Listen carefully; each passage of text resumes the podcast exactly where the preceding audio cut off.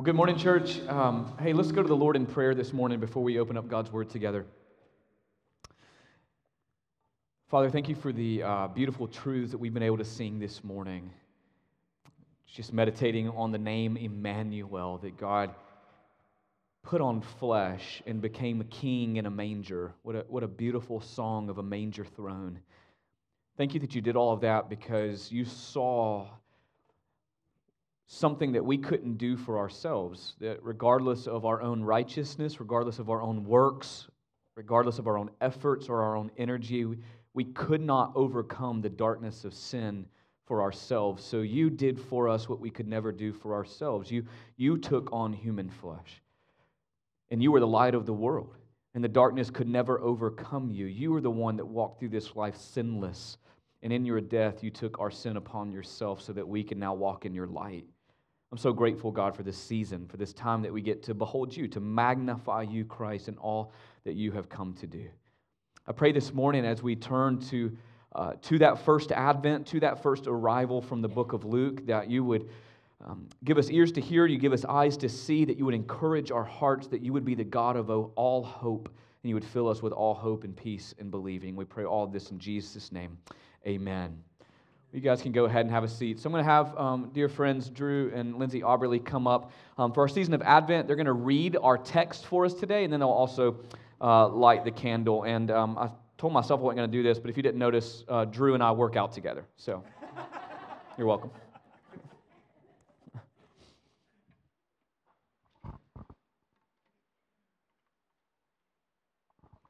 Okay, good morning. All right, so we are Drew and Lindsay Auberly. Um, we've got four kids, so we've got three of them up here with us right now. Um, Adeline, Amelia, Abram, and then Olivia is one. She's in the nursery right now. Um, Drew and I serve in the fourth and fifth grade, and then I also serve in the nursery, and we are grow group leaders. Um, this morning we are going to start off Advent with the Hope, um, and Drew's going to read from Luke 1. I had to throw a jab at Andrew here. At this, this is very low, this podium. I don't know if I can read my.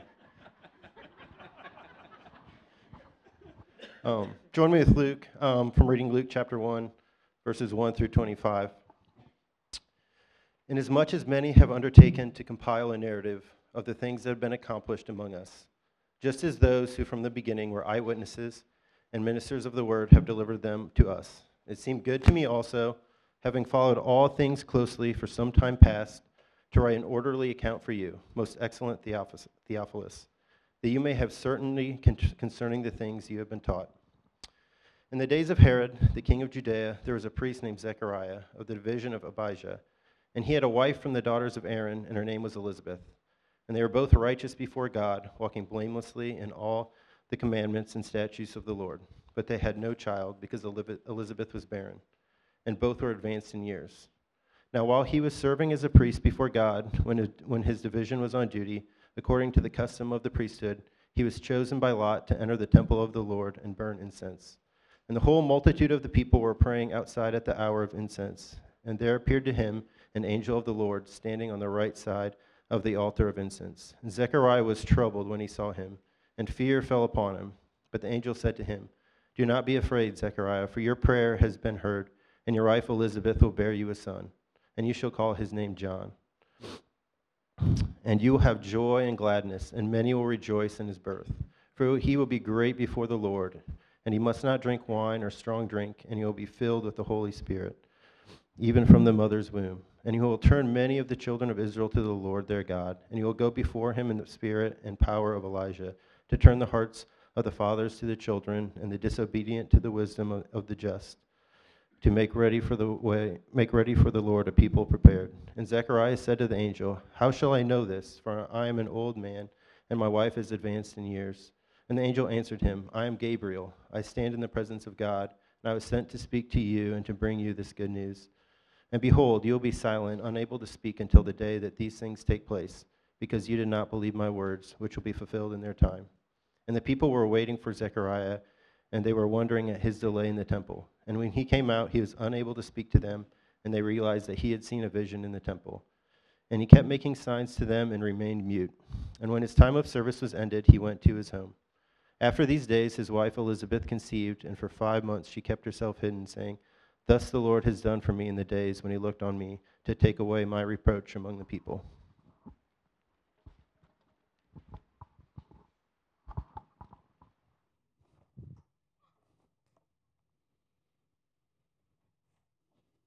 Awesome. Thank you all. All right, so Luke chapter 1 is our text today as we begin our series in Advent. And um, I, I want to talk about the elephant in the room real quickly. Uh, I don't know if you've noticed, but there are children here, right? So if you're a child, fifth grade and younger, would you just stand up for me really quickly? Come on. Yes, be bold. Look around the room, adults. Awesome. All right, you guys can go ahead and have a seat. You know, one of the things that I say a lot to our staff and to our team is that, that we, are, we do not do kids ministry as a church. We, we are kids ministry.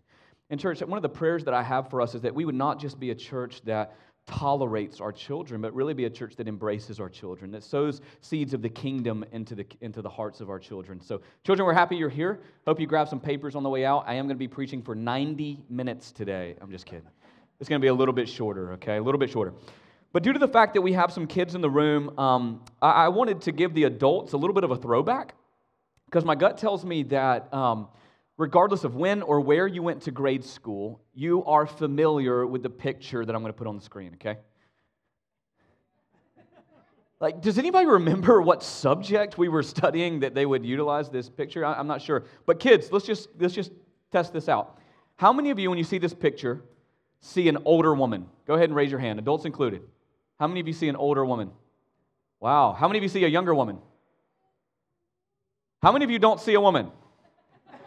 all right, so, so if, you're, if you're wondering, you're all right except for the last group of you, okay? There is an older woman and there is a younger woman in this picture, and just to help you out, to give you a little bit of closure, if you'll notice, the older woman's mouth is the necklace on the younger woman or the necklace on the younger woman is the older woman's mouth. Okay, does that help any? Okay, let's get rid of this picture. i have lost all of you. All right, so the reason that that is challenging is because it's an optical illusion, right? It's an optical illusion. And the word illusion is Latin and it means to mock, which is exactly what it just did to most of you, right? It, it mocks you, it tricks you, it gets you to, conv- it convinces you that, that you're seeing something that is real when, when in actuality it doesn't align and it doesn't match reality.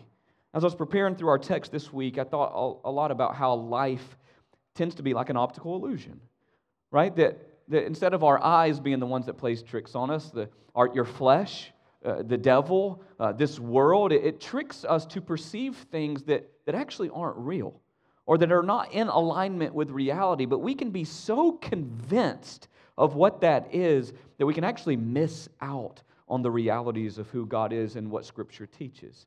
So, this morning, as we look at Luke chapter 1 that Drew just read for us, I want to expose some illusions. What I want this text to do is to expose some illusions regarding the work of God, the activity of God, the work of God. You see, what Scripture teaches us and what is true is that God is always working, right? Jesus said it My Father is always working. Church, God is always at work. But what happens in life is we go through these experiences and we interpret these experiences and we walk away convinced that He's not. Or He may be working for other people, but He's not working in my life. And I gravitate towards some mockery or some trickery or some illusion that He's absent, that He's indifferent, that He just doesn't care because He's just not working in my life. And, church, if that's you, if you've bought into that illusion this morning, I pray that this word, this, this scripture will challenge you this morning. So, point number one for us God is at work in dark days. In dark days is point number one. Go to, go to verse 5 with us. That's where we're going to begin. It says, In the days of Herod, king of Judea, there was a priest named Zechariah. All right, what Luke does for us is he dates this text. He says, This is in the days of Herod, king of Judea. Okay? So this puts our text at about 4 BC. 4 BC. Now, if you remember in our study of Ezra and Nehemiah, the Old Testament closes in about 446 BC. That's when the wall of Jerusalem was officially built by Nehemiah. So, in between the closing of the Old Testament and the opening of the New Testament, we have about 400 years. And y'all, these were 400 years of, silence. No, no prophet speaking on behalf of God, no word from God. This is just, just darkness. The people of Israel waiting to hear something, waiting to see something, waiting to see some kind of a work of God, but nothing. It was just darkness. And during this 400 years, uh, years of silence, the people of Israel were kind of like a political ping pong ball. They just kept getting batted around by the world dominating powers of the time. When the Old Testament closes, anybody remember who was in charge? The Persian Empire. Come on, we're getting brownie points. Persian Empire was in charge. But in 336 BC, this really famous general, who was a general for the Greeks, conquered the land of Persia. Anybody know who that general was? Alexander the Great. So then the Greeks came in. They took over Israel. They took over Judea. And the Greeks didn't just want to conquer Israel, they wanted to culturify Israel. They wanted to Greekify. They wanted them to learn the Greek language. They wanted them to learn the Greek customs. They wanted them to be Greek. So when you come through the New Testament and you see a group of people called the Hellenists, that is, Jewish people who had been Greekified. They had bought into the Greek culture. That's Hellenization of the world.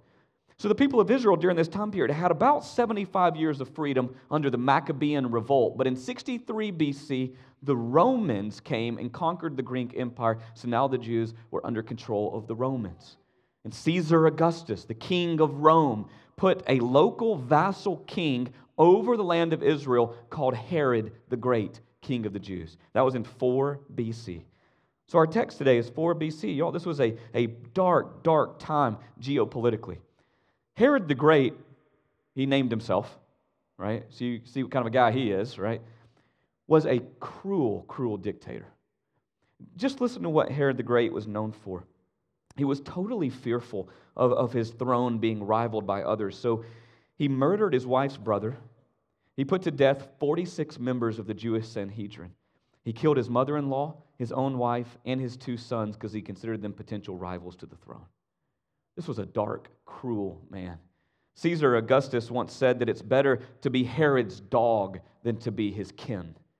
This was a cruel, dark man. So, ruling over the land of Israel, y'all, it was just a period of darkness for those people. But it wasn't just dark geopolitically, it was also dark personally for the characters of our text today. Look at back verse 5. In the days of Herod, excuse me, there was a priest named Zechariah of the division of Abijah. Our Zechariah is a Hebrew name, which means God remembers. And he was a priest of the division of Abijah. I'm going to talk more about that in a minute. But, but for now, there's all around the land of Israel, there was about 18,000 to 20,000 individual priests. And they divided them into 24 different divisions, meaning there's about 750 priests per division. Zechariah happened to be about the division of Abijah. And this Zechariah had a wife whose name was Elizabeth. Elizabeth means consecrated unto the Lord, set apart, consecrated unto the Lord. And it's true, she truly was consecrated unto the Lord because it says that she was a daughter of a priest. So a daughter of a priest marries a priest, y'all, a, a Jewish religious power couple. And to drive home the point of their spirituality, Luke in verse 6 says they were both righteous before God, walking blamelessly in all the commandments and the statutes of the Lord. Now, now, don't be fooled. This doesn't mean that they were sinless, but it does mean when it comes to the moral and ceremonial obedience to the law of God, y'all, they were zealous. They wanted to follow the Lord. But this religious power couple was missing one significant thing in their life. Anybody know what that was? Children. Look at verse 7. But they had no child because Elizabeth was barren and both were well advanced in years. Most commentators believe advanced in years means probably mid 60s. So picture their life 40 years, probably been married for 40 years, 40 years of faithfulness. 40 years of, of, of, moral zeal, 40 years of wanting to follow God, 40 years of righteousness. And what do they have to show for it? What has God done for them? Nothing, a barren womb. And what that barrenness tempts them to do is grow in bitterness. And can you imagine mid 60s, sitting maybe to have their cup of tea after dinner? You know what's not in their home? noise. Some of you parents were like, that sounds awesome. But no, this was a reproach for Elizabeth. This was a level of shame for Elizabeth. There, there was silence in their home, it was, it was darkness. Church, all I want you to know about this point is, is that dark days are inevitable, right? You don't have to have lived very long to know that you're going to have moments, you're going to have days, you're going to have months, you're going to have seasons, you may even have years that are, that are categorized by darkness. But, church, don't believe in, eh, for a moment that God's not present in that darkness. But what life tends to do is it tries to trick us. It tries to get us to believe that God is absent.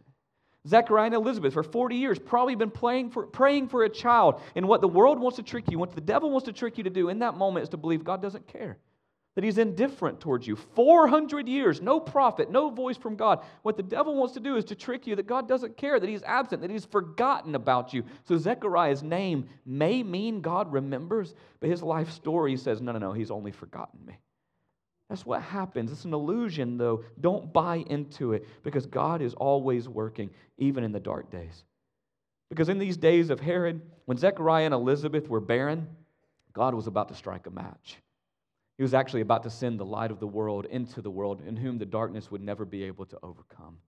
God's at work in dark days. But here's the second point for us He's at work in dark days, and He's at work in divine ways. So often we, we miss the work of God because He's not working the way that we would want Him to, or the way that we would expect Him to. Look at verse 8.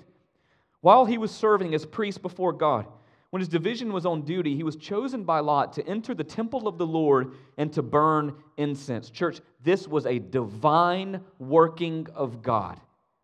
The reason I can say that authoritatively is simple math, okay? Zechariah was chosen by Lot to enter into the Holy of Holies, to stand before the presence of God, not randomly, N- not, not because of coincidence, but because God wanted him to. All right, so I told you 18,000 priests or so spread across Israel, 24 divisions, which leaves about 750 priests per division. Now, each division would serve the temple for one week twice a year, but only one priest each week would be chosen by lot to go into that temple. So, if you're doing the math, each division would have two priests a year that would go into that temple, would go into the presence of the Lord. Zechariah, y'all, had been a priest for 40 years and had never been selected. Never been cast lots, never had the opportunity to go in because the rule states once you've been selected to go in, once you've served your duty, you'll never be able to go in again. It's a once in a lifetime opportunity. And most of the priests would never actually have the opportunity. No, most of them would never be selected just because of the math. And could you imagine what was going through Zechariah's mind? Every year, twice a year, he goes up and he's thinking, maybe, maybe this is it. Maybe this is the year I finally get to step into the Holy of Holies. I finally get to be before the presence of the Lord. And every year, his hope gets vanquished. What would go through your mind if that were you?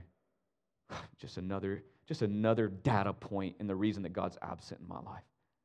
He doesn't see, he doesn't care, he's not leading me. Zechariah's mind being flooded with darkness again. But, church, in those dark days, God's working in divine ways. Because by lottery, by the casting of a lot, this is the day that Zechariah gets to go in. You see, Proverbs 16 says that the lot may be cast into the lap, but its every decision is of the Lord. God got to choose who went in that day. And that day, God had Zechariah on his mind. So Zechariah enters. Let's go back to our text, verse 9.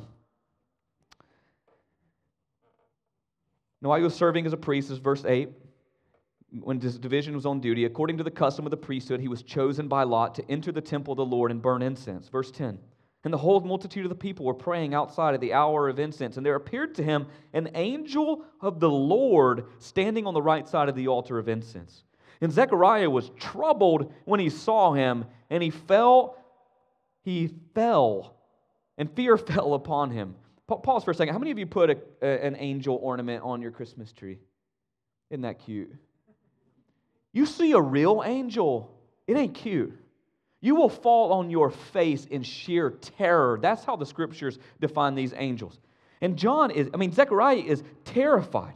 But, but the angel says in verse 13, listen, don't be afraid. Zechariah, your prayer has been heard. God's at work in divine ways. Another way that God works is not just through the casting of lots, not just through the dispatching of angels, He works in response to prayer. Church, do you believe that God answers prayer? Like, do you believe that He actually hears you when you pray? So many of us have been mocked and tricked that we've been praying for something for so long, and now we've bought into the lie that God doesn't care, that God doesn't hear, that God is absent. Do not be disillusioned. God works in response to prayer. And it's a divine thing because we don't pray to twist God's arm, do we? We can't control him, we can't coerce him. In fact, we're commanded to pray like little children, dependent on the graciousness and the goodness of our Father. And Zechariah had his prayer heard. Now, now what prayer? What's the obvious prayer here? It says, Your prayer has been heard because your wife Elizabeth will bear you a son. You don't think this righteous couple for 40 years has been praying fervently for a child? That God would work miracles, that God would open up the womb, that God would do something so that they may have a child. For 40 years, they have been praying for this child. And the angel Gabriel says, Listen, your prayer's been heard. So that's the prayer that Zechariah has prayed personally. But let me tell you about the prayer that got answered that day professionally. Because it's not just a prayer that Zechariah prayed for a child. You have to remember that Zechariah was on duty, right? And Zechariah's career, his vocation was what? A priest. So let me tell you what a priest does, okay? A priest serves as an intermediary between God and between mankind, between the people of Israel. They serve as an intermediary. So they stand on behalf of God and they look at the people of Israel and they remind the people of Israel what the law says, what God expects, what God requires, and when they mess up, how they can abstain from that sin and how God can forgive that sin. They speak on behalf of God as an intermediary. You following me? But one of the most important works as a pastor or as a priest is to stand on behalf of the people and talk to God to intercede on the behalf of the people, to come before God and say, God, oh, have mercy, have grace, have love for these people, forgive their sin, save them from their sin, turn them from this darkness. And that's what Zechariah would pray. As he's going in to light incense, which is a symbol of intercession, he is praying for the redemption of the people of Israel. So in verse 10, when the whole multitude is standing outside the temple and they're praying, that's what they're praying. As a congregation, they're praying, Oh God, have mercy, forgive us, save us, redeem us. And the angel Gabriel says, Your prayer has been heard. Are you following? This is not just a personal prayer, this is a professional prayer that is being answered. Because he says, You'll have a son. Your personal prayer is going to be answered. You're going to have a son, but your professional prayer is going to be answered, and you're going to call his name John. Now, why? Why would God select the name John? Anybody know what John means in Hebrew? Hebrew? God is gracious. It means God is gracious. God is saying his name will be John because his life will be used to show the graciousness of God. It's an answer to prayer, church. God works in divine ways, he works in answers to prayer. And as you read through the Gospels, you see that John was used for that purpose to demonstrate the graciousness of God, to prepare the people for the coming of the Lord Jesus Christ. And the way that he did it is he preached repentance. He was called John the Baptizer. He was communicating to the multitudes to die to their old way of living, to stop depending on their old way of living. The only thing that can save them is the person and the work of Jesus Christ. You know, the one who John says, I'm, I'm unworthy to even untie his sandal. John knew the Lamb of God and pointed people towards him. All right, so in dark days, God was working in divine ways. Just to recap, he, he was sovereignly selecting with the lots, he was dispatching angels, he was answering prayer, and he was opening wombs. Church, don't buy into the illusion that God isn't working. He's working. He's just doing it in divine ways. So often you, you believe God's not working, when in reality, He's just not working in ways that you expect. Right? And look at Zechariah. God's work was not in alignment with his expectations. Verse 18. Zechariah says, How? Like, how, how can I know that this is true? I'm an old man. My wife is advanced in years. This can't happen. Right? Zechariah is saying that, that this could have happened 40 years ago, 30 years ago, maybe 20 years ago, maybe 10. It ain't happening today. It's impossible. God, you can't do this. He was communicating his disbelief not working in the ways that he expected. But, church, I, I just want to encourage you God works in divine ways. And if you're not seeing his activity or you're not witnessing or perceiving his work in your life, my encouragement to you is to start conforming your expectations to the word of God found in Scripture. He is at work. Don't try to use your human wisdom to see the work of God. You've got to use supernatural wisdom, spiritual wisdom and understanding, as Colossians chapter 1 would teach us.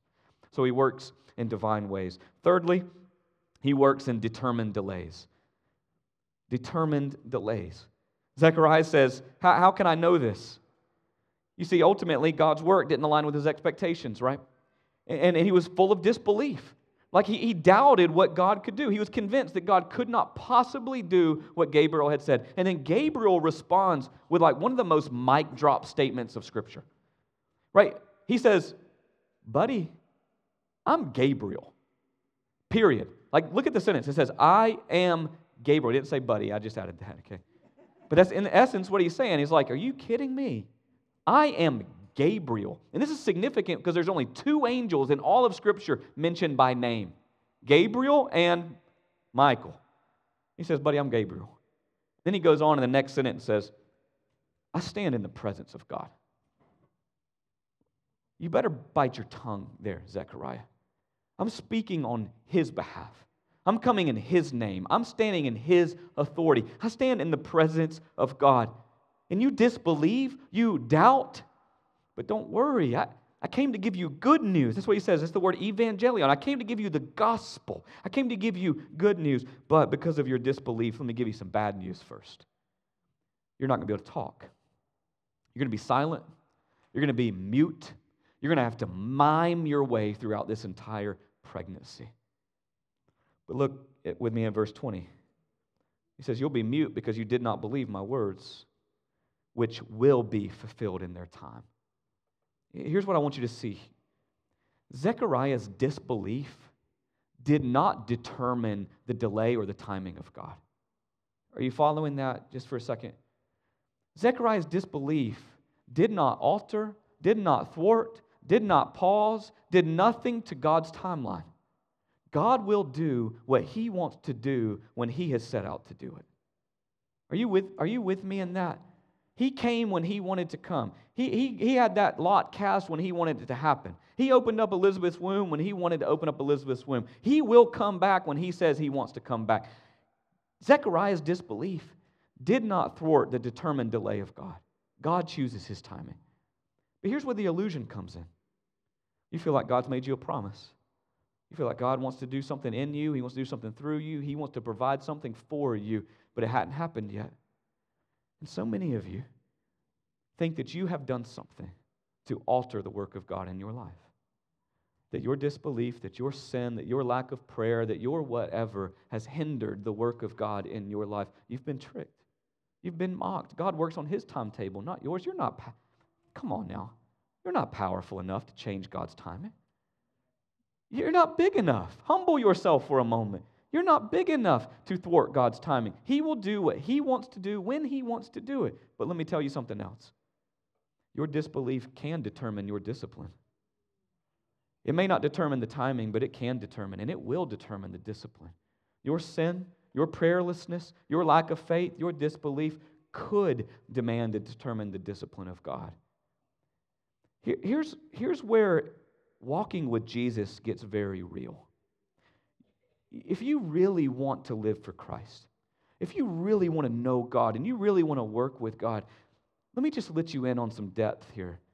You can expect some discipline. Church, God disciplines those that He loves. That's Hebrews chapter 12. He disciplines those that He loves.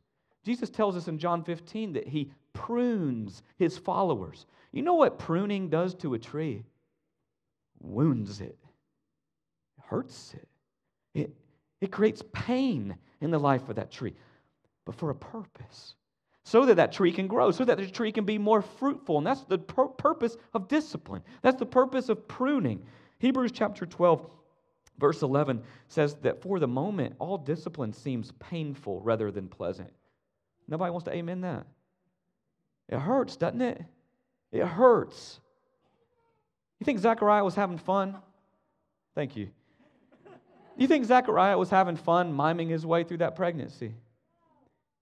No, it hurt. He knew he was disciplined. Every day of that pregnancy, he was being reminded of his own disbelief. You know the shame that came with that, the pain that came with that? But listen to Hebrews chapter 12, verse 11. If you can endure that discipline, it will yield a peaceful fruit of righteousness to those who have been trained by it. Church, that's the goal of discipline to train you, to mature you, to grow you, to build you up. Think about it just as parents for a moment. Proverbs chapter 22, some of you parents need to hear this. Proverbs chapter 22 tells this folly is bound up in the heart of a child. Can I get an amen to that, children? Now, some of you are like, not my kid. He's fine. I'm just going to go ahead and bust that bubble. No, he's not. He is a terror, and he has sin hidden in his heart. If folly is bound up in the heart of every little child, which means foolishness. Every child is born with some foolishness. And you go, not mine. Okay, well, turn the stove on and see what your three year old will do. What's the first thing your three year old wants to do when you turn that stove on? Touch it. You know why they want to touch it? Because they're foolish. They don't know any different, right? That they don't know any different. And the job of a parent is to discipline that child, to get on your knees, to pop that hand, to tell them we don't touch that stove because we don't want them to get hurt, right? It would be loving of me to discipline my child in that moment because I want them to know what is right and what is wrong, what is good and what is evil. That is the most loving thing that I can do for my child as a, as a parent. It would be evil of us as parents, right, to just let our kids choose what they want to do. They need discipline. We have to discipline our children because we love them, to train them, to mature them. Y'all, it's the same way with God. God disciplines those that He loves. In fact, Hebrews goes on to say that if He is not disciplining you, you may be an illegitimate child. That's the book of Hebrews, chapter 12. So we ought to want His discipline in our life, to train us, to mature us. So let me give you an example of what this looks like as an adult. Let me, let me just take some of you career people, right? Some of you are just so miserable in your job right? You don't need to say amen. You may work for somebody else in the room, okay? But you're miserable. And you've got a tyrant as a boss. And you're crying out to God, God, don't you see? Won't you do something? Won't you change this? I want that promotion, but everybody keeps overlooking me. And on and on and on and go because you're focused on the delay of the timing. When instead you need to reorient your perspective and go, God, I'm going to trust that this tyrant in my life is part of your discipline so that you're forming my character, you're forming my endurance, you're forming my patience, you're forming me to be more like Christ, even in this job that is miserable. You're forming gratitude in my life. You're forming me to focus on the blessings and not on the evil things. Whatever it may look like, God is at work in that determined delay to form your character. So that when that promotion comes, your character can actually hold it, can sustain it. Y'all, character will trump your calling all day long. Google the latest pastoral failure. Character will trump your gifting, your anointing, your, your calling, your context, your career all day long. And God says, I don't want that for my people. For my children, you see, so you think all the time, four of you at work, you cheated on something. You lied, maybe you lied about it to a client, and your boss found out only about one of you. You. You're the only one that got caught. You're the only one that got in trouble. Why? That's not fair. Yes, it is. God loves you. God wants you to be caught because He loves you. He disciplines those that He loves. Church, He's always working, and your disbelief won't, won't change His timing, but it may determine your discipline. And, and y'all, it's not punishment. You know the difference, right? He's not angry with you, He is slow to anger. He is steadfast in His love. He, he doesn't discipline out of anger like I might sometimes with my children. Right? We do that as parents. We know we shouldn't, but we end up punishing instead of disciplining. They didn't learn anything other than I was angry. God doesn't do that. He's not angry, He disciplines those that He loves. Church, God is working even in this determined delay. But what He says will happen will happen in His timing, as verse 23 says. And when his time of service was ended, Zechariah went to his home. And after these days, his wife Elizabeth conceived. For five months she kept herself hidden, saying, Thus the Lord has done for me in the days when he looked on me to take away my reproach among people. So the Old Testament closes, right? 400 years of silence. But in that stillness, in that silence, y'all, there was a, there was a pregnancy of purpose that God was working. He was active.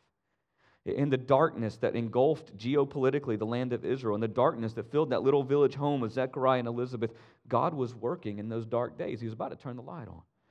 As Zechariah went about his ordinary priestly duties on an ordinary day, God was working in divine ways. And as Zechariah questioned Gabriel's message of hope, God was working in that determined delays. And, church, as we celebrate the arrival of Christ as a baby in a manger with his first advent, I want to remind you, as his church, that he has promised to have another advent. He is coming again. He has promised to do that. And he won't be a baby in a manger this time. He'll be a king of kings. He'll be the Lord of lords, riding, riding in on a white horse. And I don't know about you, but as we patiently wait for that second arrival, that our behavior can't dictate the timing of? Does it not seem that there's just some dark days right now? Have you bought into the illusion that God is absent in that? No, God's working even in these dark days. Maybe you're missing it because He's not working in ways that you expected. He's working in divine ways. And, church, it may not be your timing, but He's going to work in this determined delay. And let me tell you how and why He may be delaying. Actually, I'll let Peter tell you from 2 Peter chapter 3. This is where I'll close. He says, Listen, in the last days, scoffers will come. They will scoff and they'll follow their own sinful desires. He says, Hey, church, it's going to be dark. And these scoffers are going to say, Where is the promise of his coming? They're going to think it's all about this perceived delay. They say, Because ever since the fathers fell asleep, all things are continuing just as they were from the beginning of creation. Peter says, But don't overlook this one fact, church that with the Lord, one day is a thousand years, and a thousand years is one day. And the Lord is not slow to fulfill his promise, as you may count slowness, but he is patient towards you. Why? Why is he delaying this second coming? Why is he not returning? He says, because he doesn't wish that anyone should perish, but that all should reach repentance. That means we've got work to do, church.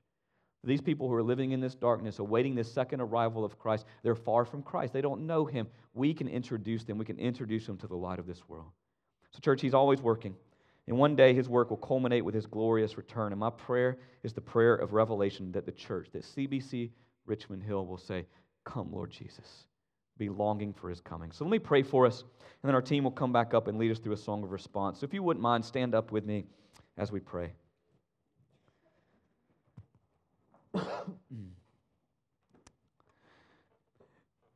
Father, as celebratory of an event as Advent and Christmas can be, as we are reminded of the glorious arrival of Jesus Christ, um, we're also aware that holidays can be a, a dark time for many.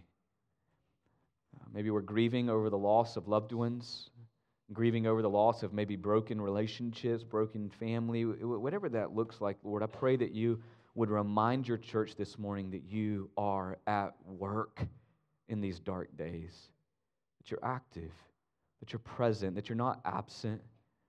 Zechariah's name means God remembers. And just as you remembered Zechariah, you're remembering your people who may be walking through some dark days right now. But Lord, I also pray, pray that you would remind them that you do work in divine ways. I pray that they would lift their eyes off of their own expectations of who you should be, that they would unbox you, so to speak, and you would show up for them in glorious and miraculous ways this season. And Lord, I do pray for your discipline. And I'm aware of what I'm praying. It hurts, God.